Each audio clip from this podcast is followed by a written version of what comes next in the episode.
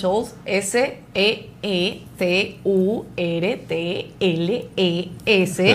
punto O-R-G, para que entiendan, Sea Turtles, donde encontrarán más información de cómo ayudar a las tortugas marinas. Sí, como tú comentas, Alonda, ya a nivel internacional este documental... ya es crónica la mentira. Ya, es crónica porque ya las mismas ONGs que defienden los, temas de conservación con estudios, con investigación, están saliendo a aclarar de que se ha utilizado inclusive información, como dice Citurtle, eh, eh, de su página web y que está desactualizado, que no se ha dicho toda la realidad, no se ha dicho todo el contexto, como se dice usted que es especialista en periodismo, en comunicación, eh, el contexto de, realmente cuál es el impacto en las tortugas marinas. Todos estamos conscientes de que los seres humanos causamos impacto, pero no necesariamente solo la pesca, hay el, consumo de los huevos de tortugas, consumo de carne de tortugas en algunos países de Centroamérica, aquí en Sudamérica también, eh, otras actividades de, navegación que también pueden afectar la ruta de, las tortugas. Así que el tema es integral y se tiene que ver así y se tiene que comunicar de esa manera. Y eso es lo que está ocurriendo con este tipo de noticias. ¿no? Y por otro lado, Alemania, Vietnam, Ghana y Ecuador están aumentando su participación en la lucha contra la basura marina y la contaminación plástica al asociarse con el programa de las Naciones Unidas para el Medio Ambiente para organizar una conferencia ministerial sobre la preservación de los océanos, para que vea que también se hace aquí en Ecuador eh, sostenibilidad. Sí, la conferencia se centrará en dar a la comunidad mundial la oportunidad de establecer metas específicas y medibles para poder poner fin al problema de la basura marina, que ha tenido un, un amplio impacto en los ecosistemas marinos, la vida silvestre y la salud humana. Un objetivo central de la conferencia es lograr orientación sobre cómo abordar todo el ciclo de vida de los plásticos y crear medidas para lograr una producción y consumo sostenibles de plástico. ¿Cómo? ¿Qué? Yo creo que no es el consumo de plástico, sino más bien el consumo humano sin plástico. Así es, sin plástico, sin plástico. Este, no, importantísimo eso que se unan los, países y sobre todo que Ecuador esté eh, realmente pendiente de toda la contaminación. Hemos tenido a personas que han hablado sobre el tema de la contaminación, no solo en Galápagos, sino aquí en todo el territorio y, es importante que, que, se unan esfuerzos, ¿verdad? Eh, eh, felicitaciones a, entiendo yo que es un representante de Cancillería ante el PNUD, que es el Programa de Naciones Unidas para el Ambiente, y que Ecuador haya tenido esta iniciativa de participar con otros países en empujar unos temas más importantes que se tiene hoy en día, que es reducir o eliminar la contaminación marina, ¿no? Así es, y la última noticia del día de hoy, el, día de hoy me acordé, el doctor Ray Hilborn, científico en pesquerías y profesor de la Universidad de Washington en Seattle, aclaró en la página Sustainable Fisheries la afirmación de eh, Boris Worm, que todos los peces desaparecerían en 2048. Es antigua y es errada, dice Ray Hilborn, y ya que fue refutada por el autor del estudio original.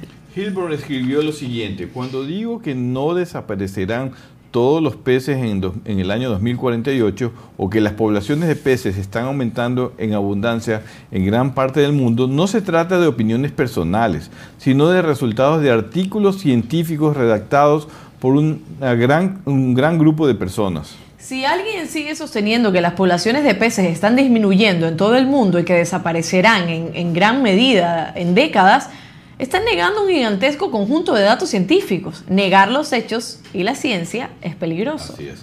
Además, destruye la toma de decisiones informadas, que es como deberían funcionar los gobiernos y la sociedad. Este tipo de teorías de la conspiración, o debería decir de Seaspiracy, empiezan por menospreciar la experiencia.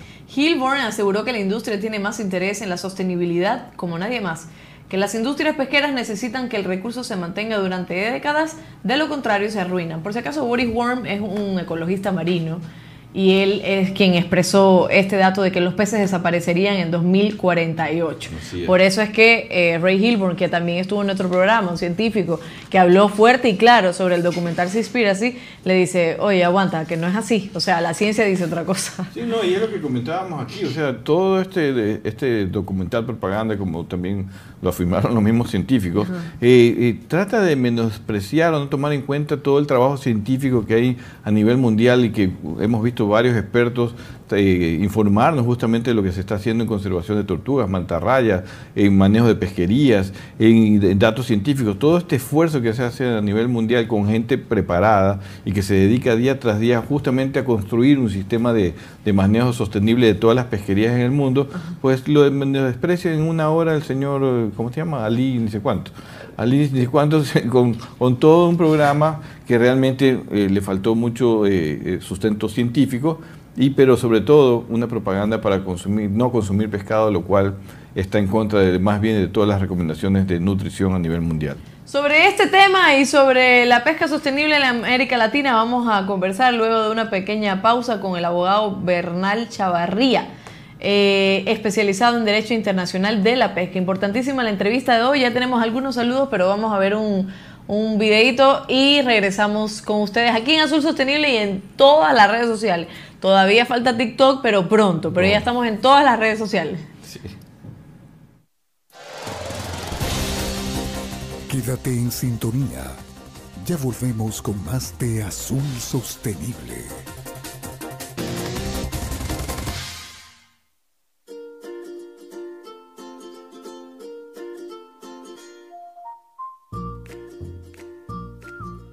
Saludo desde la parroquia Cojimíes de parte de quienes conformamos el grupo de usos de limpieza marítima de acá de la parroquia Cojimíes.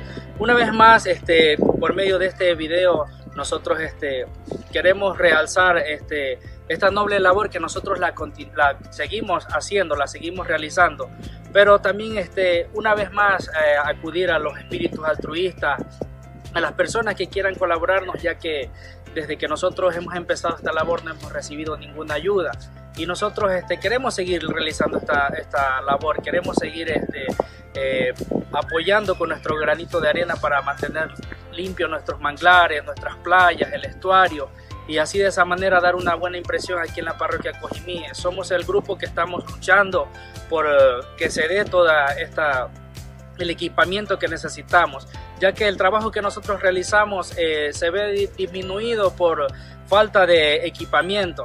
Como ustedes saben, nosotros eh, lo hacemos la limpieza submarina y no tenemos, no contamos con los equipos de buceo, con las aletas, visores, máscaras y toda la, la implementación. Entonces, una vez más, este, rogamos por favor a las personas que quieran sumarse a esta noble labor y ayudarnos eh, de la manera más oportuna para que no desmaye este trabajo. Nosotros ya tenemos un año, cuatro meses realizando esta labor.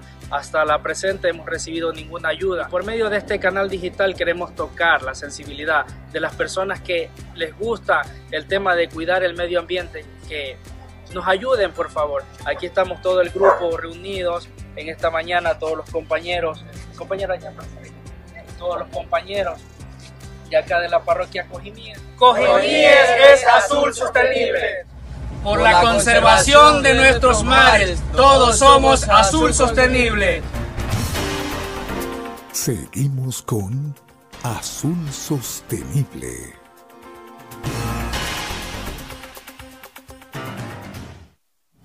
Seguimos con Azul Sostenible, interesante este video, igual lo vamos a colocar en todas las redes sociales porque eh, hay que recalcar que ellos están haciendo una labor titánica prácticamente, porque están haciéndolo solos entre ellos, sin plata, sin recursos, sin material, sin herramientas, y están tratando también y aportando su granito de, de arena al océano para que esté mucho más limpio, para que esté más cuidado. Y si hace falta recursos, por favor, si usted cree que nos puede ayudar o los puede ayudar a través de nosotros, escríbanos, igual en el video está la información, pero escríbanos si puede aportar con material de, de buzos, ¿no? O sea, ¿no? De buzos o algún equipos de buceo o algún dinerito por ahí.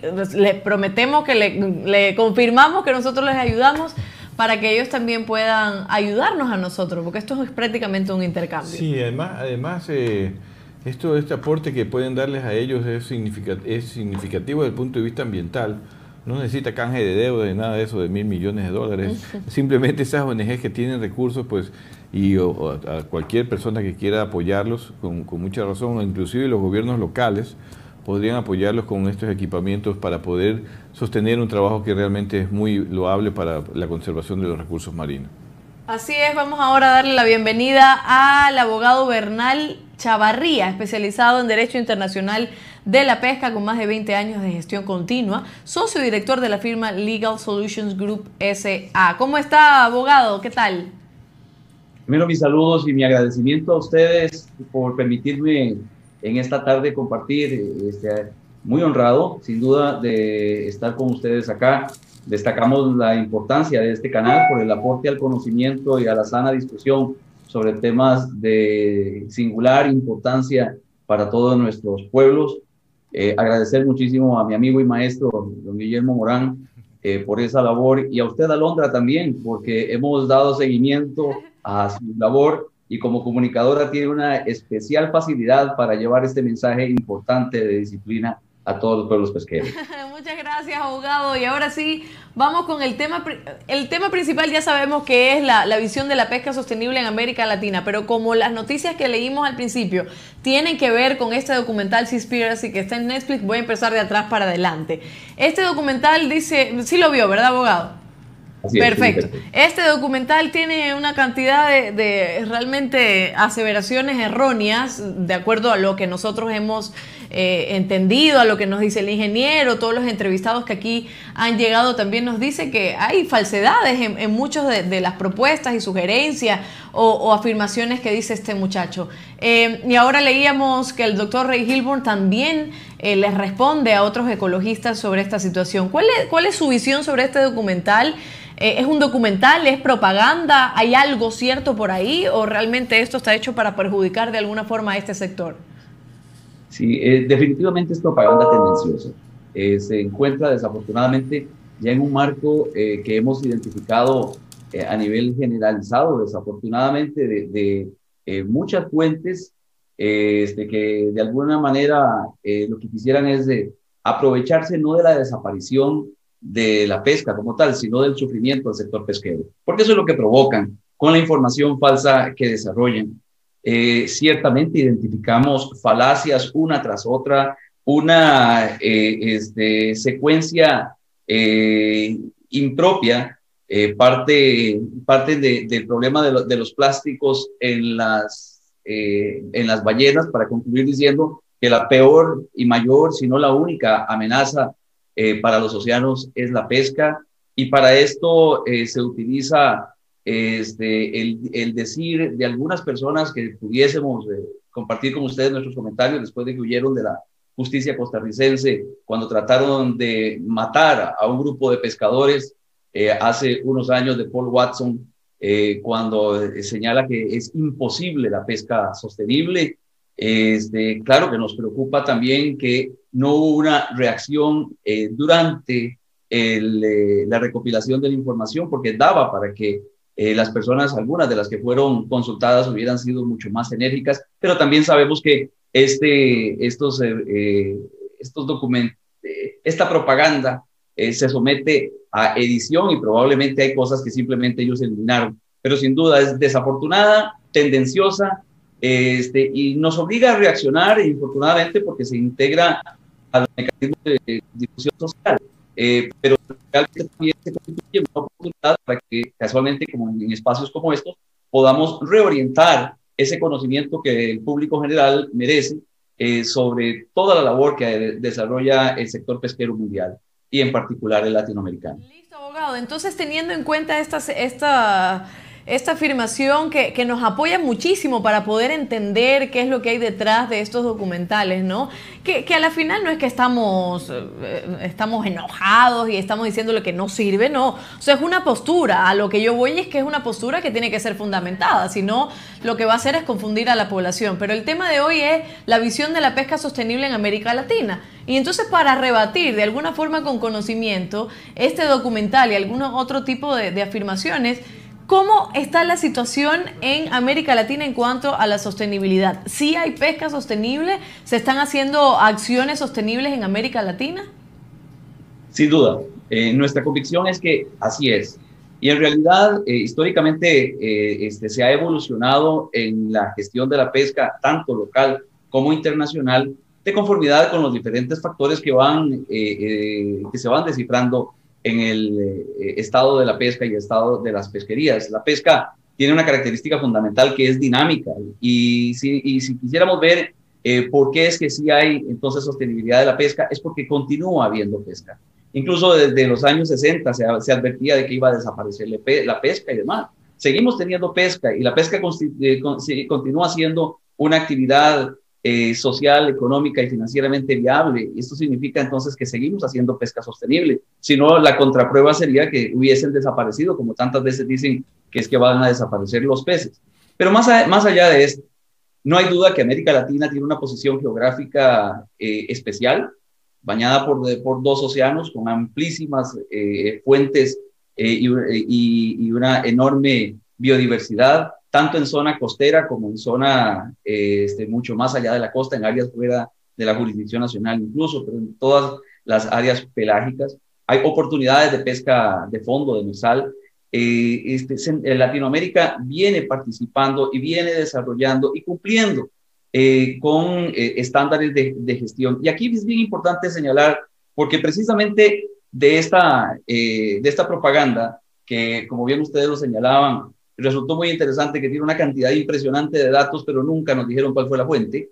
Este, en todo caso, sí hay, este, nos llama poderosamente la, atención que no se destacó como debió destacarse, que sí hay un concepto asociado a qué es la sostenibilidad de la pesca.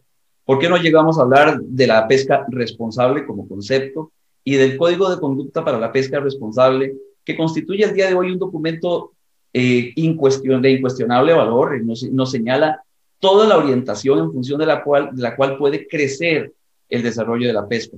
Eh, recordemos la pesca o la, gestión de las pesquerías, de, la cual deriva la pesca responsable, es una actuación constante de gestión de la cual, del que se parte de un análisis del estado de cosas. De ese estado de cosas planifico qué quiero hacer yo entonces con la pesquería, entendiendo que quiero, eso sí, mantener la biomasa pesquera de largo plazo. Y luego, en función de esa planificación, desarrollo medidas de ordenación y de gestión que las ejecuto, las someto a cumplimiento, evalúo sus resultados y nuevamente voy desarrollando eh, el estado de cosas. Las autoridades nacionales en los países latinoamericanos, eh, con algunas diferencias de grado, algunas más evolucionadas que otras, pero sin duda que desarrollan actividad de gestión y los organismos regionales de ordenación pesquera, las COROP, eh, constituyen el mecanismo que permite hacer que confluyan todos estos esfuerzos individuales en el manejo precisamente de esas pesquerías de especies altamente migratorias y transenales, como lo son los atunes y sus especies afines. Entonces resulta que tenemos un estado de sostenibilidad pesquera demostrado históricamente y tenemos también un estado activo.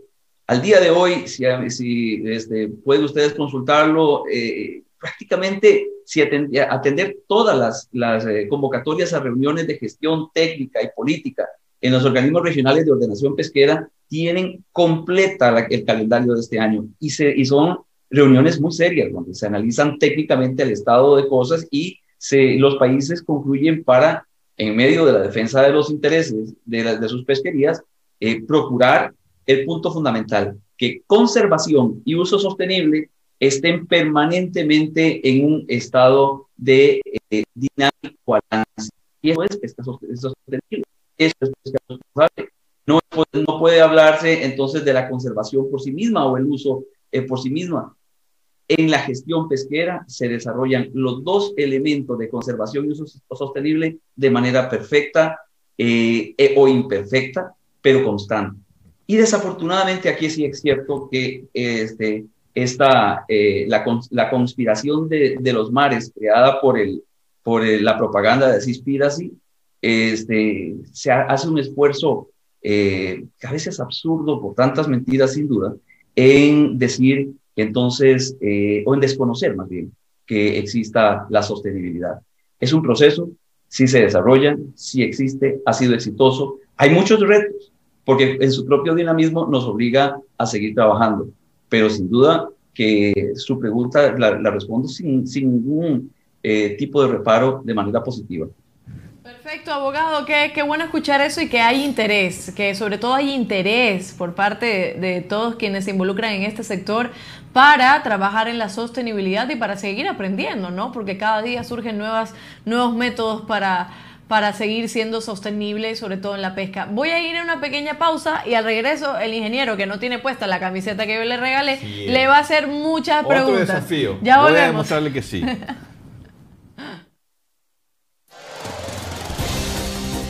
Quédate en sintonía. Ya volvemos con más de Azul Sostenible.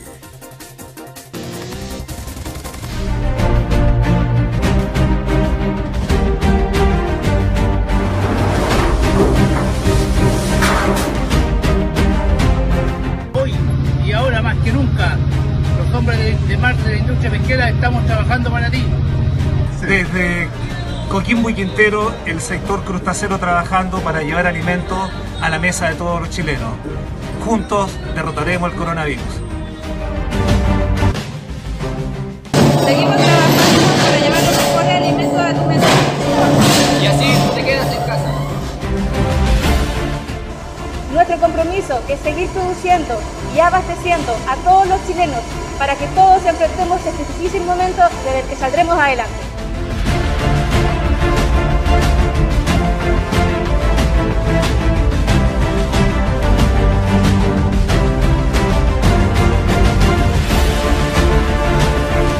La pesca industrial, la pesca artesanal, la acuicultura, las empresas de apoyo, el transporte, el tema logístico, siguen trabajando para llegar con un alimento saludable a la casa de todos los chilenos. La pesca no para para que usted se pueda quedar en casa. Cuidémonos todos.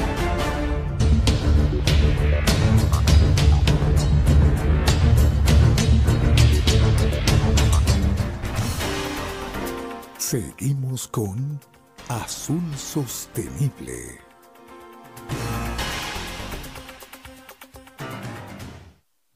Seguimos en Azul Sostenible y estamos conversando. Ay, una, hay unos saludos. Un momentito, ¿Ah, sí? espera un momentito, un momentito. ¿Dónde están los saludos? Allí, aquí.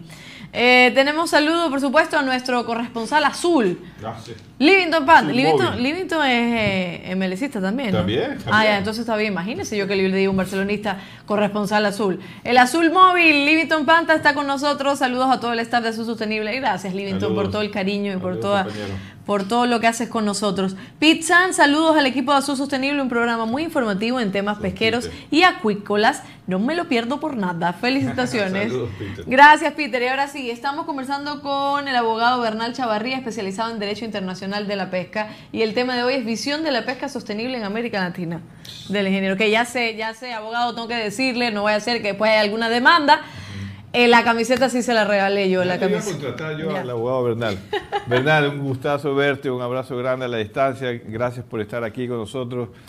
Tú eres un personaje muy importante para la región, eh, justamente en lo que estamos eh, analizando, ¿no? El tema de la pesca, inclusive también la acuacultura sostenible, quizás no es nuestro campo de, de- de- acción eh, permanente, pero la- se ha cuestionado inclusive también a la acuacultura. Es decir, ya hoy en día ni la pesca ni la acuacultura, no hay que consumir nada de productos del mar y, y bueno, hay que consumir productos veganos. Pero como acabamos de ver el video, pues y esa era una de las ideas de mostrar este video, felicitar a todos los compañeros pescadores de Chile, a los empresarios, a los pescadores, que es otra demostración que justamente en una crisis como esta de la pandemia ha sido el sector pesquero y el sector acuícola a nivel mundial que ha abastecido de alimentos sanos justamente a la población que ha tenido que estar encerrada en sus hogares, en sus casas, eh, justamente y ellos han tenido que salir a arriesgar hasta su vida para poder eh, seguir produciendo, seguir eh, eh, construyendo alimentación para, para todos los habitantes del mundo. pues.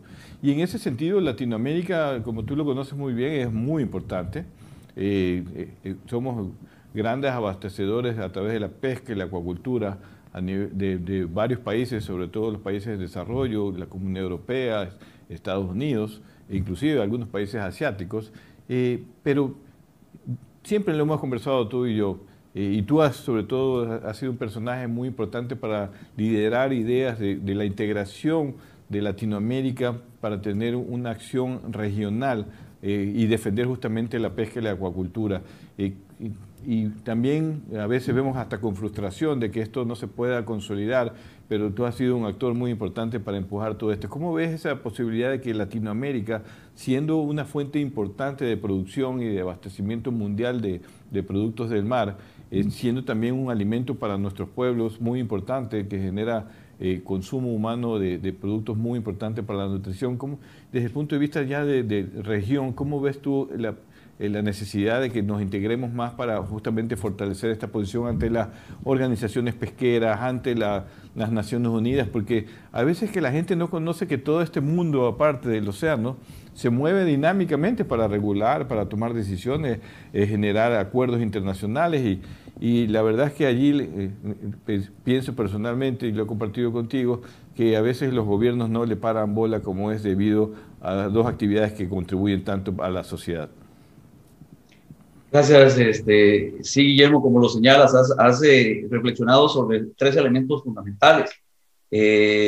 viabilidad, siento que es absolutamente posible que exista esta mejor coordinación, esta más estrecha gestión entre los países de América Latina, porque tenemos básicamente las mismas realidades, eh, tenemos las mismas necesidades, diferentes aspectos, algunos de ellos, pero nuestro potencial y nuestro objetivo de asegurar que el producto de la pesca beneficie a la seguridad alimentaria y que aporte a la productividad nacional y con ello a las balanzas comerciales de nuestros países tenemos exactamente los mismos intereses y la posibilidad de, de, hacerlo se ha enfrentado ahorita en el curso del tiempo, sí, quizás al otro elemento que hace es eh, notar eh, la necesidad de que las autoridades comprendan mejor cuál es la dinámica de la pesca y cuál es también eh, el, el, peso de, de, lo que significa gestión pesquera, que es una obligación de todas las autoridades. Estamos clarísimos que por muchísimos acuerdos internacionales eh, este, la, obligación sobre la administración de los recursos naturales estaba fundamentalmente en los estados,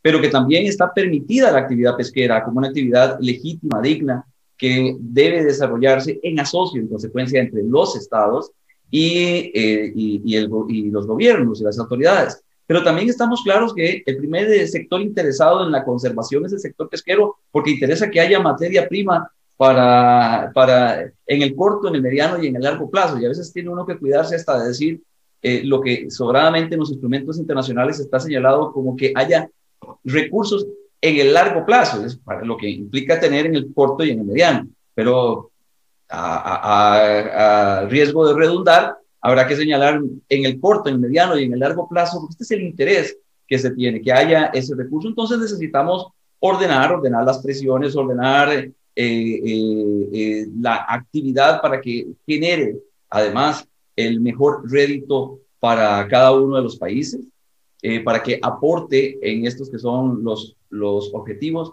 Entonces sí es cierto que hay que alinear este factor y el sector privado ocupa aquí un papel preponderante, porque es el sector privado, privado el que precisamente el sector usuario es el que siente el dolor de las malas regulaciones o de la ausencia de regulaciones o de la incomprensión estatal.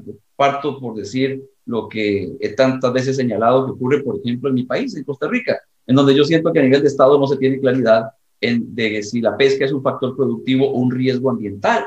Y en realidad eso es que hay una mala comprensión de, de disciplina.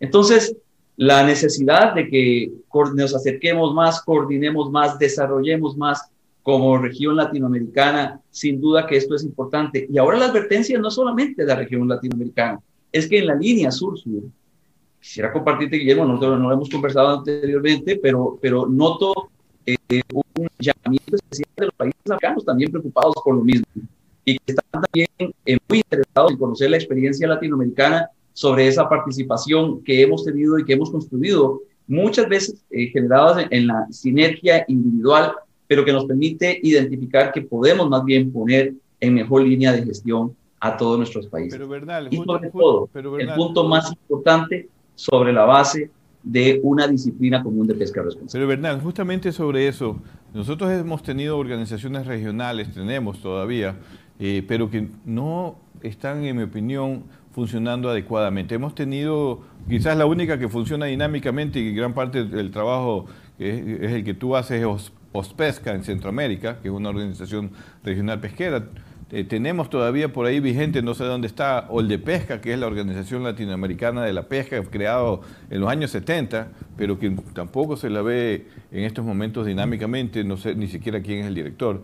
Pero, eh, y también tenemos en el caso del sur la Comisión Permanente del Pacífico Sur, que fue una de las primeras eh, ideas regionales de, de, lograr las 200 millas de mar territorial, que hoy en día se llama, pues como tú sabes muy bien, zona económica exclusiva y mar territorial, pero estas organizaciones a nivel latinoamericano se han quedado en el camino. Son un importante foro, mientras hemos visto que la Unión Europea pues, eh, eh, viene, nos pone tarjeta amarilla, tiene que, nos pone condiciones para ingresar el mercado, tiene sus representaciones, tiene una estructura de, control pesquero, de manejo pesquero, de, cooperación pesquera también, porque hemos también recibido cooperación pesquera. Estados Unidos tiene una dinámica grande, el mismo China, que tú conoces muy bien China, es un monstruo que también en el tema pesquero y acuícola está... Eh, tiene una estructura de, movimiento a nivel regional, ni, hablar de los tigres asiáticos. ¿no?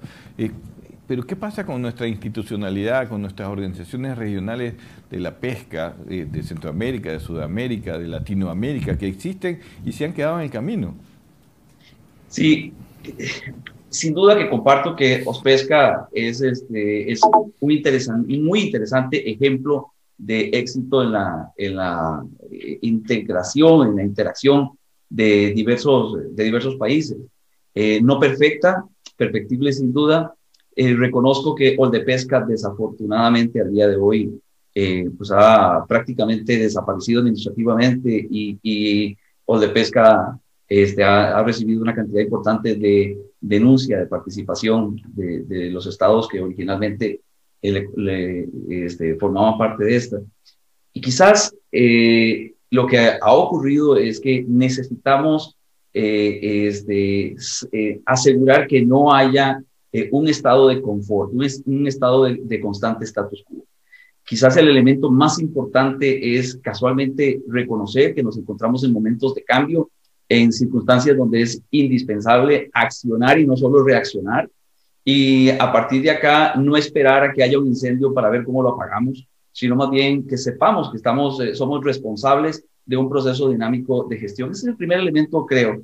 Y este, hay eh, eh, otros impulsos nuevos que se han dado dentro del marco del sector privado en, en Sudamérica, en general en América Latina también, que, que podrían ayudar mucho en esto. Romper algunos paradigmas, el paradigma de que el Estado tiene que eh, eh, proveer de fondos específicos este, a, estos, a estos organismos de, este, a suerte de que se vuelven burocráticos eh, y que precisamente viven en el marco de ese status quo. Quizás son los elementos que hay que, que atender.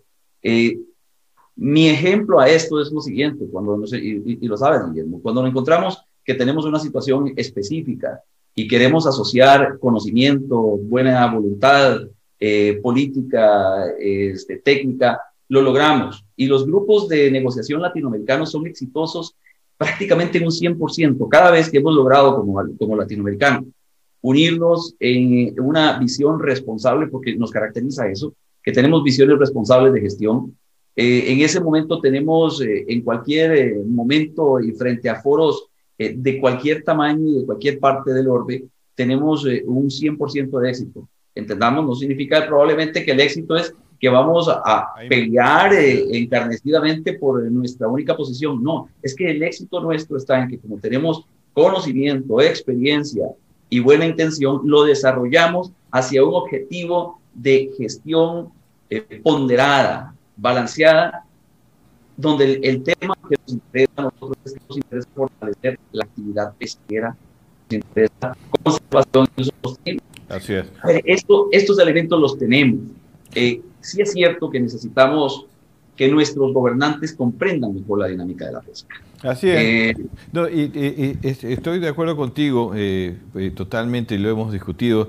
Creo que no hay que dar descanso y tú no das descanso justamente a este tema desde el punto de vista de impulsar siempre la, la, que la región tenga una unión en este sentido de bloque, así como vemos en varios eh, aspectos a nivel internacional, en varias organizaciones como Naciones Unidas. Contigo hemos compartido justamente uno de los foros que ya se está discutiendo y que está a punto de culminizar. Eh, el tema del acuerdo más allá de las 200 millas, qué va a pasar con la biodiversidad marina, el uso sostenible de los recursos, que es una convención que se está discutiendo en las Naciones Unidas en Nueva York y que muy poca gente sabe, que lo sabemos nosotros, que salimos a pelearlo, los gobiernos a veces en parte le, eh, le, paren bola, como decimos aquí en Ecuador, y a veces no, pero al final quien acaba imponiendo la visión de, eh, en esos acuerdos internacionales normalmente son la Unión Europea, Estados Unidos, la potencia. Vamos a un corte, mi querido Bernardo, vamos a ver un video y regresamos de nuevo contigo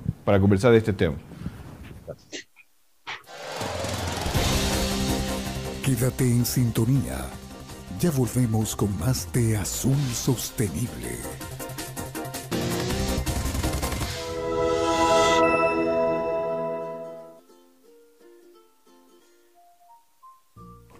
Estimamos en 26 millones de toneladas, 23 mil millones de dólares, lo que reporta esta actividad ilegal.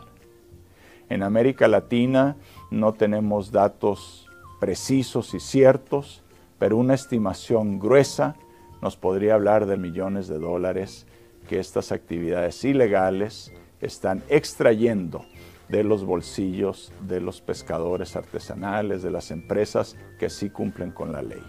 Es una actividad que al no estar reglamentada devasta la biodiversidad marina.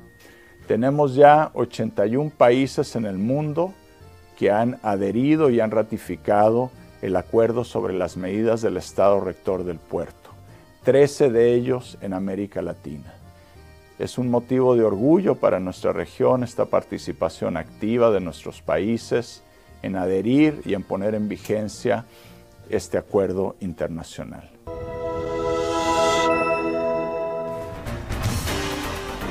Seguimos con Azul Sostenible.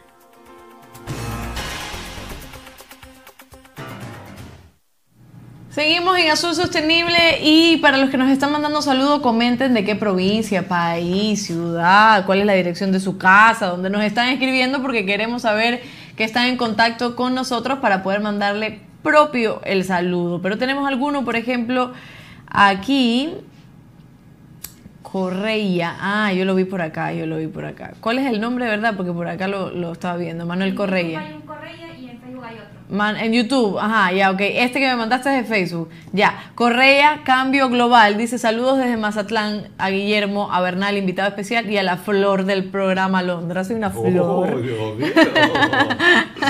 está llena de flores. Claro, está, eh. está lindísimo ese vestido. Sí, está lindo, está lindo. Este es como la vieja confiable, igual que el amarillito que siempre me pongo. Ah, sí, lindo. eh, tenemos saludos, Juan Arturo Vélez. A nivel mundial está desmentido este documental, porque legalmente y de manera urgente no se les obliga. Ah, ¿por qué legalmente y de manera urgente no se les obliga a que corrijan? ¿Qué te puedo decir, Juan Arturo? ¿Qué te puedo decir? Juan Arturo. Ojalá si viéramos un mundo, un mundo con hitos tal vez pudiera pasar, pero aquí no. Eh, Patricia León, saludos a Londres Guillermo Morán, felicidades por el programa, por tratar temas importantes para el, del sector pesquero. Así es. Gracias, Patricia. Y en nuestra familia, nuestra hermana, María Belén Morán, dice saludos al equipo de Azul Sostenible, interesante programa. Es nuestra hermana. Un abrazo, hermana. Es hermana, ella es hermana.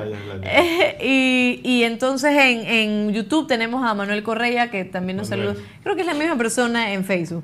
Desde Mazatlán, eh, a nombre del grupo de trabajo sobre captura incidental de la CIAT. Y Marco Astudillo nos saluda desde Coral Spring, Florida. Ah, Florida. Para que vean. Internacional. ah, y este. Este no lo he leído, dije, escúcheme. Alejandra Armijo, saludos al equipo de Azul Sostenible. E, es importante informar a la comunidad para educarla y desvirtuar mitos creados respecto a la pesca y a la sostenibilidad. Esta tarea la están cumpliendo de forma muy didáctica y eficiente, por eso mi fidelidad a sus programas y sincera felicitación. Muchas gracias. Muchas gracias a todos. Alexandra, la que está haciendo el estudio. Alexandra, tengo una deuda con ella, ya me escribió en base a su recomendación ya estuvimos conversando un par de correos, estoy en deuda, está, la bola en mi cancha de algunas consultas que me ha hecho y dame un tiempito en esta semana que seguramente lo vamos a contestar. Alexandra, ojalá no sea como el atún, el paté de atún, que de hecho el otro día que trajeron aquí en la cobertura del domingo, la verdad que tengo que agradecer que se pasaron, nos trajeron dos, usted eh, me trajo dos... Dos potecitos. Dos potecitos, tarrinitas llenas de paté de atún, aquí se comió uno y la otra está en mi casa, todavía ah, estoy comiendo. Se adueñó. Por si acaso yo soy de las que come atún en el desayuno. Yo le voy a decir a todo el equipo aquí que era para ellos también. Una nomás. Por si acaso yo soy de las que a las seis y media de la mañana estoy desayunando atún. Así, a ese nivel estoy, me encanta el atún. Ahora sí, continuamos para que no se nos vaya el abogado eh, Bernal Chavarría. Ingeniero, usted tenía otras preguntas. Bernal, sí, estábamos conversando sobre algo muy importante que es importante, este, que es vital que lo conozcan los ciudadanos, no solamente de aquí de Ecuador, sino de la región eh, eh, que nos escuchan. ¿Qué es el acuerdo de que se está discutiendo en las Naciones Unidas para regular eh, las zonas más allá de las 200 millas, el BBNJ que le decimos, que a veces nos olvidamos el nombre porque es larguísimo, el acuerdo para conservar la biodiversidad marina y uso sostenible de los recursos más allá de, de las 200 millas. Así, así es el título, así es el título y Bernal lo conoce muy bien, el BBNJ, para que ya todo el mundo, para resumirlo. ¿Qué, ¿Qué es lo que está ocurriendo eh, con este acuerdo? ¿Por qué es tan importante para Latinoamérica? Que esté presente, que ponga su visión, eh, no imponga, ponga su visión, la discuta con otros, eh, otras regiones en el mismo nivel, porque la votación allí vale igual para todos, pero Latinoamérica tiene que unirse justamente para que la visión de, nuestra región esté contemplada en este acuerdo que está casi por finalizar, eh, entiendo yo, la, la, última parte de, para poder sacar una declaración o una nueva regulación a nivel internacional. ¿Qué nos podrías explicar sobre este acuerdo internacional? Tan particularmente, sin duda, complejo. Sí. En señalando que este es un eh, eh, proceso que inició este, allá en el año 2001 eh, y que inició como parte de una preocupación en el marco de, de la Asamblea General de las Naciones Unidas de asegurar que existía una cobertura de, de protección eh, de los océanos y de gobernanza de los océanos eh, suficientemente fuerte para asegurar entonces eh, la conservación y el uso sostenible de los recursos marinos en las aguas fuera de la jurisdicción nacional, señalando de que ya tenemos desde 1982 la Convención de las Naciones Unidas sobre el Derecho del Mar, eh, convención de la cual todavía faltarán algunos pocos estados por formar parte, pero muchos de los estados eh, latinoamericanos ya forman parte de esta y que la conocemos como la Constitución de los Océanos. Eh, la preocupación que en aquel momento se dio es que se señaló es, es posible que se destaquen o que se ubiquen vacíos de gobernanza donde no se le, está, no se le esté dando suficiente protección a esos recursos este, marinos, este, y se señala que sea en las aguas fuera de la jurisdicción nacional, porque se entiende por una parte que las aguas dentro de la jurisdicción nacional, la zona económica exclusiva y el mar territorial y la zona contigua, estas se encuentran general o en términos generales bajo la protección de los estados, en términos específicos en algunas especies bajo una visión eh, multiparticipativa de, de, estados y este, porque eh, adicionalmente, en materia de conservación solamente existe el convenio sobre biodiversidad que este, ya tiene, digamos, el enfoque de cobertura de, estas, de estos mismos recursos dentro de las aguas eh, eh, de la jurisdicción nacional. Bien, desde aquel momento se plantearon varias instancias de análisis y finalmente en el año 2011 se logró determinar que había un posible paquete de situaciones que merecían una atención especial a efectos de determinar si hay vacíos y cómo llenar esos vacíos en el marco de la, de la Convención de las Naciones Unidas sobre los Derechos del Mar, o sea, la CONVEMAR. Y aquí llenar esos vacíos significaba encontrar qué más, más hace falta, no de implementación, sino de regulación, de normas, de artículos concretos en, que, que dijeran qué es lo que se espera hacer.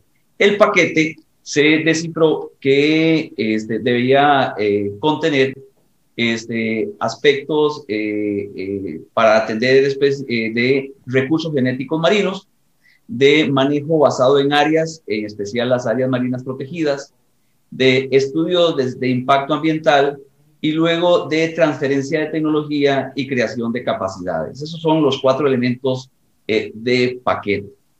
Lo que ocurre es que desde el 2001 al 2011, y posteriormente desde el 2011 incluso hasta el 2015, el discurso que se tuvo es que este era un acuerdo relacionado a temas exclusivamente de este, conservación y que como supone, de acuerdo con la que la Asamblea General de las Naciones Unidas señaló, no deberían eh, ni traslaparse ni afectar los acuerdos que estuviesen previamente eh, acordados bajo la misma Convemar, entonces se decía que eh, esto es, que el tema fundamental era estudios de impacto ambiental para este, desarrollos industriales profundos o para el manejo de los recursos genéticos. Cuando en el año 2017 o 2018 este servidor participó en una primera de estas reuniones, eh, me entero con, con eh, este asombro que estábamos hablando de aspectos ya no, no limitados a lo que ya es, a lo que faltaba de gobernar, o sea, a los vacíos, sino que se estaban incluyendo aspectos relacionados con actividades, entre ellas, claro que me preocupé también por eh, en qué medida esto podría afectar la regularidad de, la, de las disposiciones sobre tráfico marítimo, pero especialmente sobre en qué medida esto podría distorsionar, si no se integran los elementos apropiados, en qué manera puede distorsionar la gestión eh, pesquera que ya se maneja bajo este, parámetros eh, claramente establecidos, eh, primero en la misma Convemar, que, la Convemar ya tiene normas muy claras de las cuales no hay vacíos sobre qué es lo que hay que hacer con la pesca en las aguas fuera de la jurisdicción nacional, artículos 64 y 119 de la COPEMAR, pero también este, sobre aspectos eh, relacionados con estudios de impacto ambiental, que significaría que yo tengo que pedirle a una embarcación pesquera que pudiera tener eh, la probabilidad de llegar a pescar en, la zona económica exclusiva que se ubica en, eh, perdón, en el alta mar que se, que se encuentra entre las dos zonas económicas exclusivas o la zona económica exclusiva separada que tiene Ecuador, con solo que haga ese pequeño tránsito, entonces tendría que ir a pedir un estudio de impacto ambiental para todo el Océano Pacífico. Este tipo de cosas empezaron a preocuparnos y también sobre algunos aspectos de aplicación de principios, porque en materia de principios este, hay algunos aspectos que son muy eh, concretos eh, para el tema pesquero, el dinamismo de la gestión y demás, que eh, se contradicen de alguna manera, si no se interpretan adecuadamente, se podrían contradecir con el principio de no regresión ambiental y que podría entonces entrar en conflicto el, el, sistema. Lo que nos preocupó es que cuando vemos esto es que a la vez no encontramos que hubiesen autoridades pesqueras interesadas en esto y un sector pesquero que estuviera viendo qué era lo que estaba ocurriendo y de allí este, hicimos lo propio para contactar a las autoridades de América Latina y este es un gran ejemplo de cómo sí se puede lograr la coordinación. De hecho, este, a partir de todo este proceso logramos que las autoridades eh, latinoamericanas, eh, muchas de ellas, eh, se uniesen e incluso pidieran a la FAO que se les apoyara para crear el, grupo del cual somos parte, el grupo de expertos latinoamericanos en pesca, para tratar de orientar un poco estos procesos. Y entonces ahí lo que notamos, eh, sin duda, es que una buena intención ordenada por la Asamblea General de las Naciones Unidas para asegurar la conservación y uso sostenible en todos los ámbitos del uso de los océanos, que sin duda es la base fundamental de la, de la actividad pesquera y que estamos alineados totalmente con la idea de que haya entonces conservación y uso sostenible, por una situación de eh, política de algunas personas que pueden tener una cierta filosofía, pero poco conocimiento técnico, podría echar a, o enviar al traste y, afectar a toda la, pero, Pero, Bernal, ¿y por, qué, por, qué, consideramos que, que, podría afectar a la pesca si se supone que la pesca también busca la conservación y el uso sostenible? ¿Cómo podría haber perjudicado o cómo puede perjudicar todavía, porque no está aprobado esta esta declaración, esta convención, perdón, eh, a la pesca regional, a la pesca en Latinoamérica?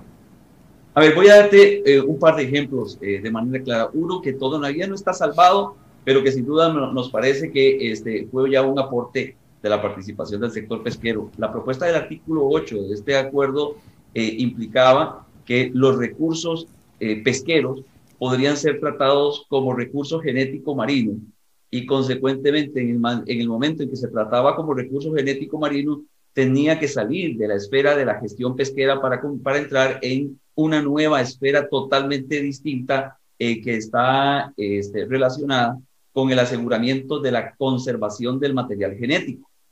Y esta sola distorsión ya nos ponía en una dificultad porque entonces todos los esfuerzos que nosotros desarrollamos para garantizar la viabilidad del stock o la viabilidad de la, de la biomasa frente al esfuerzo pesquero, llegaría un momento donde probablemente no podríamos tocarlo si es que alguien señala que por el valor del recurso genético tenemos que ir a, a, someternos a un nivel de gobernanza distinto y habría un traslape de orientaciones.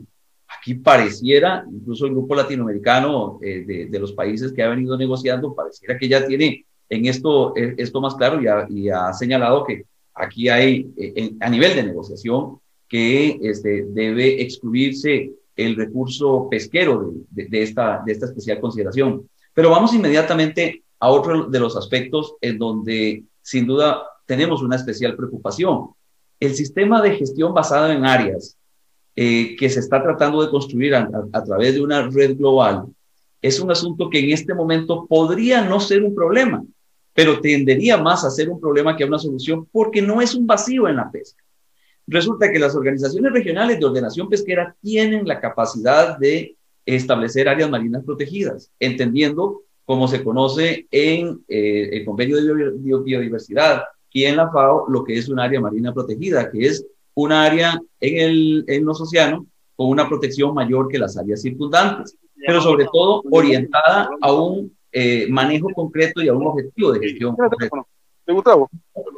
A lo que podría ocurrir en algún momento, que es que eh, eh, nos resulte con esos mensajes finales de, de Seaspiracy, donde dice que lo que hay que incrementar es las, en inglés le llaman las zonas de no take o las zonas de no pesca. Entonces ya se vuelven, en vez de áreas de gestión de la pesca responsable, se vuelven en áreas de no pesca. Y esto además cuando lo vemos con unos mapitas que nos empezaron a enseñar allá en Nueva York de qué es lo que para ellos significaba, qué interesante, esas áreas marinas protegidas eran, coincidían precisamente con lo que todos nosotros sabemos, que son los caladeros eh, de pesca tradicionales. Así es. Cuando sabemos que no hay problemas de conservación. Abogado, perdóneme, pero tengo que interrumpirlo porque ya, ya, ya tenemos que casi despedirnos. La conversación está muy interesante. De hecho, tenemos que invitarlo sí o sí en un siguiente programa porque hay muchísimo de qué hablar. Así que muchísimas gracias también por estar en nuestro programa, por acompañarnos, por darse el tiempo de también esclarecer muchísimas dudas que tenemos al respecto. No, sin duda, Bernal, vamos a seguirte invitando y gracias por tu contribución. Hay mucho que hablar.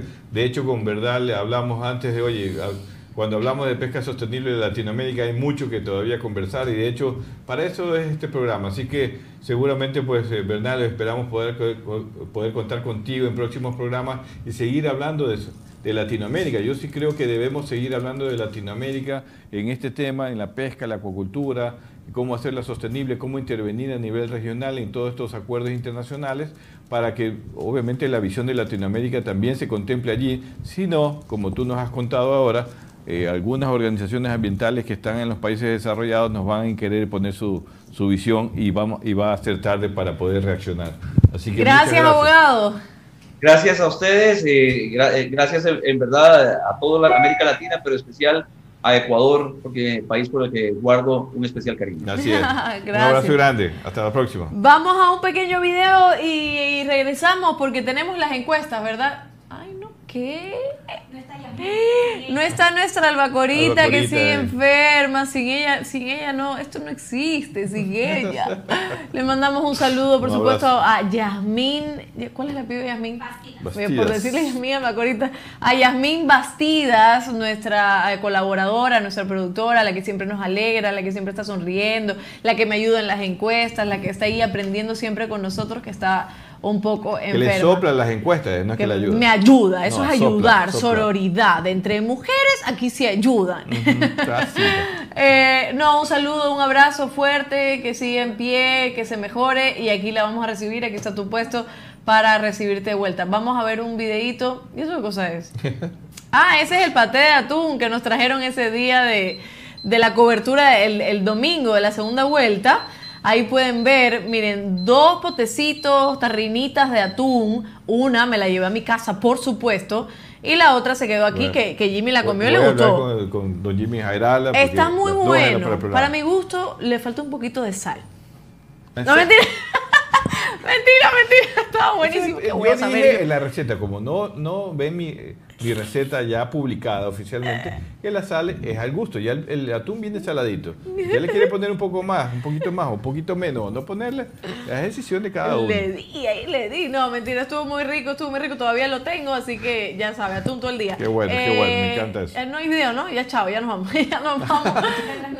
ah, sí, recuerde que los miércoles a la una de la tarde estamos aquí en Teleradio 1350M y los sábados a las 9 de la mañana. Pero ahora también usted tiene la oportunidad de escucharnos a través de Radio Cascade de Quevedo, eh, porque ellos nos retransmiten, retransmiten los programas tanto de mm, los miércoles y de los sábados. Ahí está, ahí están viendo Cascade. Ahí lo tienen en Quevedo. Un saludo para todas las personas Muchas de Quevedo gracias. que nos están saludando. Recuerde que estamos en todas las redes sociales como Azul Sostenible. Así que escríbanos en Facebook y en YouTube cuando estemos en vivo. O también nos puede dejar su mensaje en Twitter, en Instagram, que nosotros lo vamos a leer. Y si no nos puede ver en vivo, nos puede escuchar a través de Spotify y Google Podcast. Ya lo sabe. Nos vemos el sábado. Nos vemos el día sábado Bien, a esa nueve de la camisa. mañana con otra camisa, pero esta sí fue la que ella me dio, por si acaso.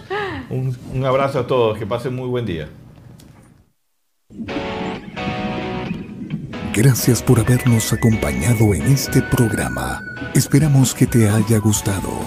Encuéntranos en Facebook, Instagram o Twitter y cuéntanos qué te pareció. Hasta la próxima.